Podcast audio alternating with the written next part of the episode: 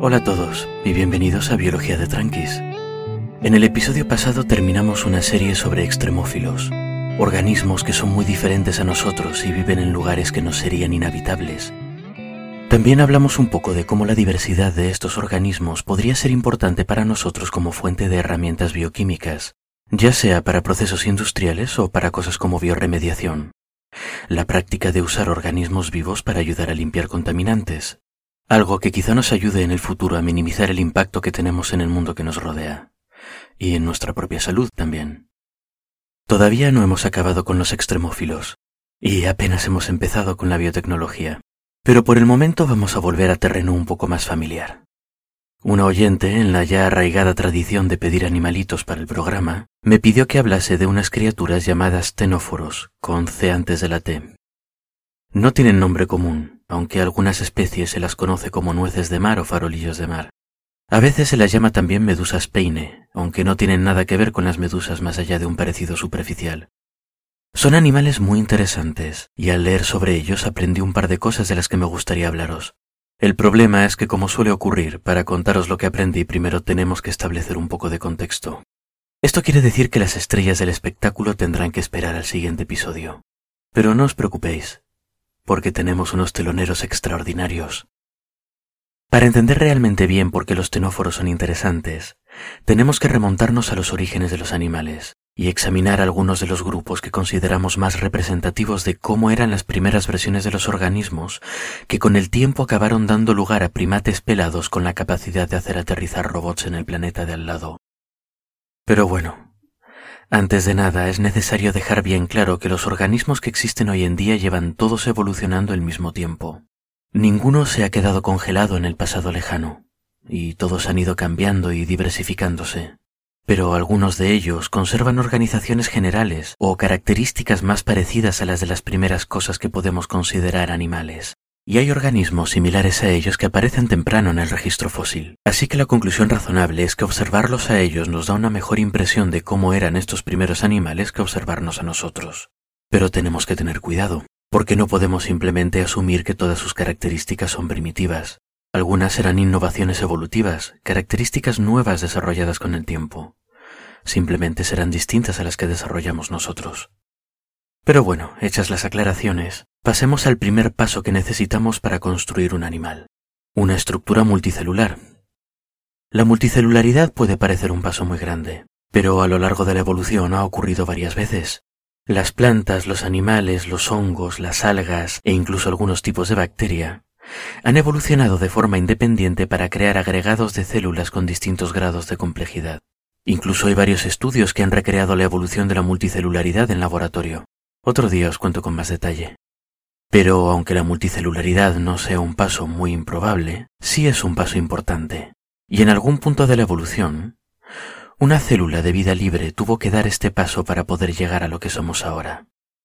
El aspecto exacto de estas células pioneras se ha perdido en las profundidades del tiempo, pero desde los inicios de la zoología siempre se ha sospechado que un grupo particular de organismos unicelulares son unos excelentes candidatos para ser nuestros parientes más cercanos y para darnos una idea de la pinta de nuestros ancestros. Estos organismos tienen dos características muy notables que les dan su nombre. La primera es un flagelo largo en uno de los extremos de la célula. Un flagelo que viene de la palabra latina para látigo es una extensión de la membrana larga, cilíndrica y flexible, como un látigo. Mantiene su forma gracias a una varilla interior de proteína que le da solidez y permite movimiento, como una especie de hueso celular con tendones incluidos. Este tipo de estructuras y sus primos pequeños llamados cilios se ven frecuentemente en todo tipo de células. Su función más común es ayudar al organismo a moverse, un ejemplo muy conocido es el de los espermatozoides en animales, pero también pueden tener otros usos. Esto nos lleva a la segunda característica típica de estos organismos, una estructura con forma de embudo que rodea el flagelo y que le da a la célula un aspecto a medio camino entre un espermatozoide y un volante de badminton. La función de este embudo es maximizar la superficie de membrana que rodea el flagelo, y de hecho en realidad no es una estructura continua, sino que es más bien un anillo de extensiones de membrana, como miles de pelitos o tentáculos deshuesados muy finitos, solo que son tantos y están tan juntos que a veces parecen una única pieza al microscopio. Nuestros primos unicelulares se alimentan batiendo su flagelo para crear un remolino que succiona bacterias y partículas de alimento que pasan cerca y los dirige hacia el embudo. Una vez allí, la gran superficie de membrana ayuda a absorber la mayor cantidad de comida posible. Este método ingenioso de embudo y látigo, traducidos al griego antiguo y al latín respectivamente, nos da el nombre para estos peculiares parientes nuestros, los coanoflagelados. Os dejaré una imagen o dos de todas formas por si mi descripción no es clara.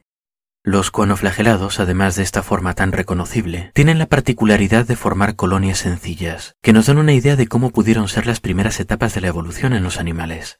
Por ejemplo, en 2019 se descubrieron unos coanoflagelados muy interesantes, que se agrupan para formar colonias en forma de lámina curvada, como un cuenco. Esto de por sí no es nada nuevo, pero estas tienen una característica muy especial, y es que son reversibles con dos configuraciones distintas. En una de estas configuraciones, los flagelos de las células apuntan todos hacia dentro del cuenco, colaborando para crear turbulencias y atraer comida. En la otra, los flagelos apuntan hacia afuera y se usan más para dar impulso, aumentando la movilidad de la colonia. Y lo que es más interesante todavía, la transición entre las distintas formas está causada por el influjo de luz, convirtiendo todo el conjunto en una estructura multicelular capaz de moverse en reacción a su medio ambiente. Estas impresiones de la colonia ocurren debido a que las células usan dos proteínas, llamadas actina y miosina, para abrir o cerrar sus embudos a la vez, tirando de sus vecinas o empujándolas, cuando un número suficiente de células hacen esto al mismo tiempo, la lámina se dobla y la concavidad se invierte. Os dejaré unos vídeos en la descripción porque es muy bonito. Estos movimientos, sin embargo, no están causados por algún tipo de coordinación o comunicación entre células. Son el simple resultado de células individuales reaccionando de la misma forma al mismo estímulo. Esto le quita un poco de emoción al tema, porque la comunicación y coordinación entre células es algo que hace falta para que un organismo complejo funcione. Pero, sin embargo, esta organización simple es un principio. Es una pequeña ventana a cómo pudieron ser los primeros pasitos hacia los animales.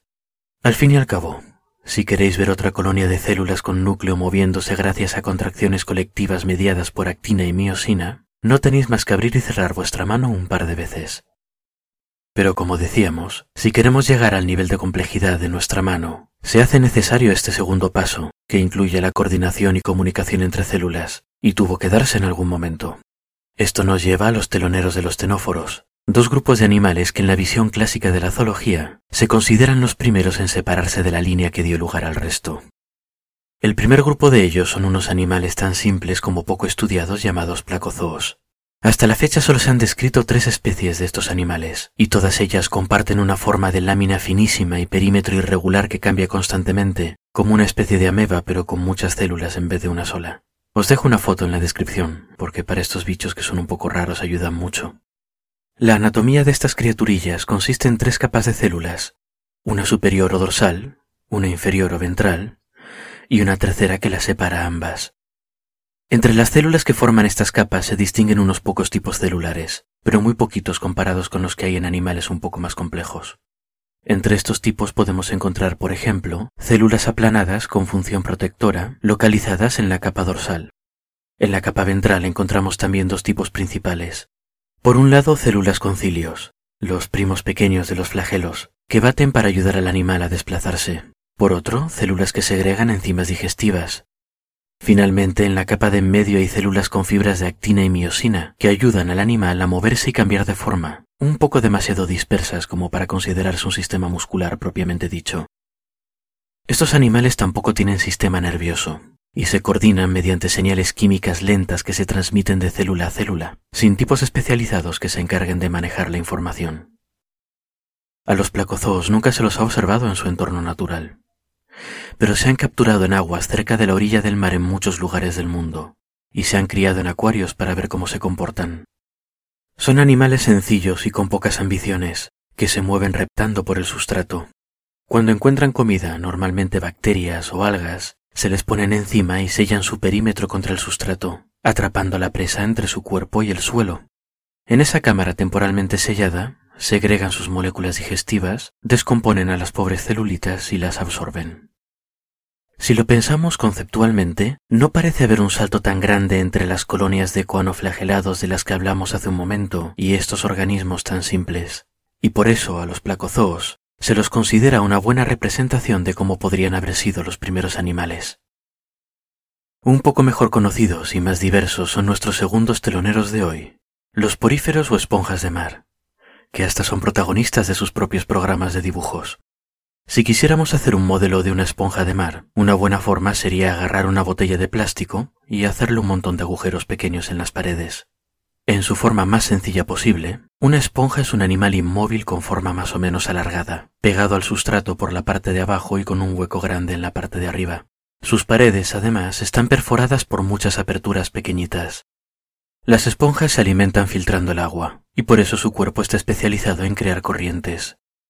El agua entra en el cuerpo de una esponja a través de estas aperturas pequeñitas de las paredes y sale por la grande que hay arriba. Pero para saber cómo y por qué, tendremos que mirarlas un poquito más de cerca.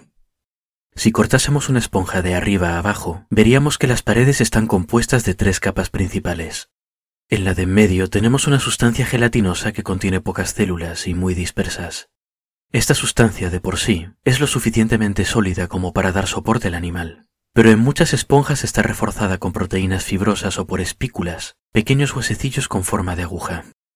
En el exterior de esta capa de soporte hay una capa de células aplanadas y bien organizadas que protegen a la esponja del exterior.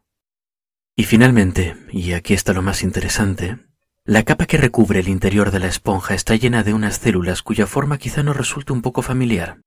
Su principal característica es un flagelo largo en uno de los extremos de la célula, rodeado de una estructura en forma de embudo. El batir de los flagelos de estas células es lo que crea la corriente de agua que entra por las aperturas pequeñas y sale por la grande. Y por el camino estas mismas células son las que la filtran y absorben toda la comida que pueden.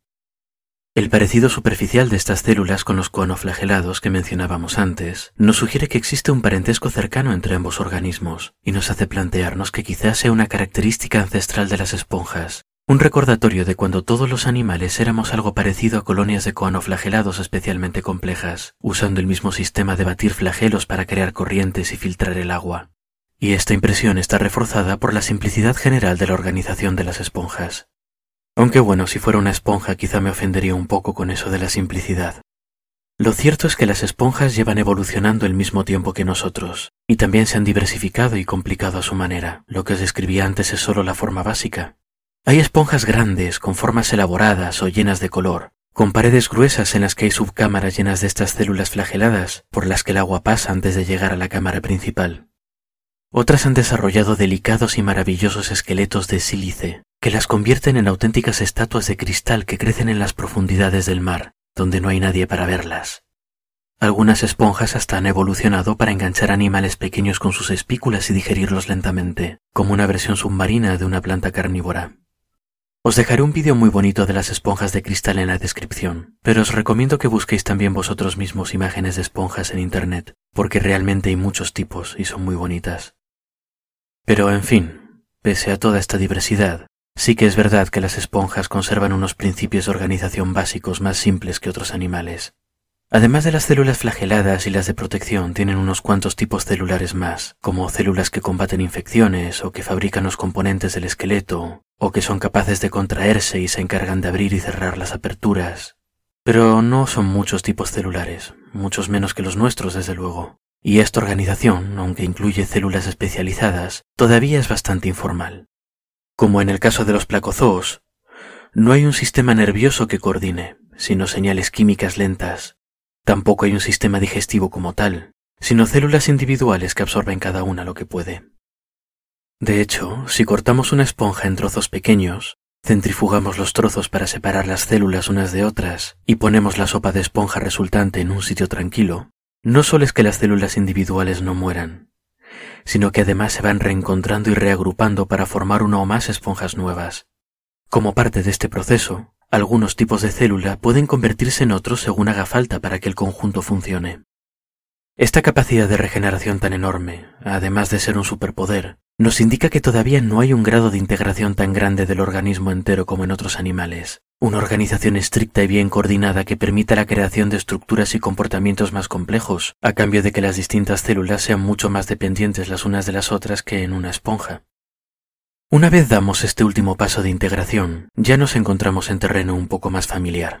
Ya estamos hablando de los tres grandes grupos de animales que nos quedan. Por un lado los nidarios, de los que hablamos en el episodio 37. Por otro los tenóforos, las estrellas de nuestra función del episodio siguiente.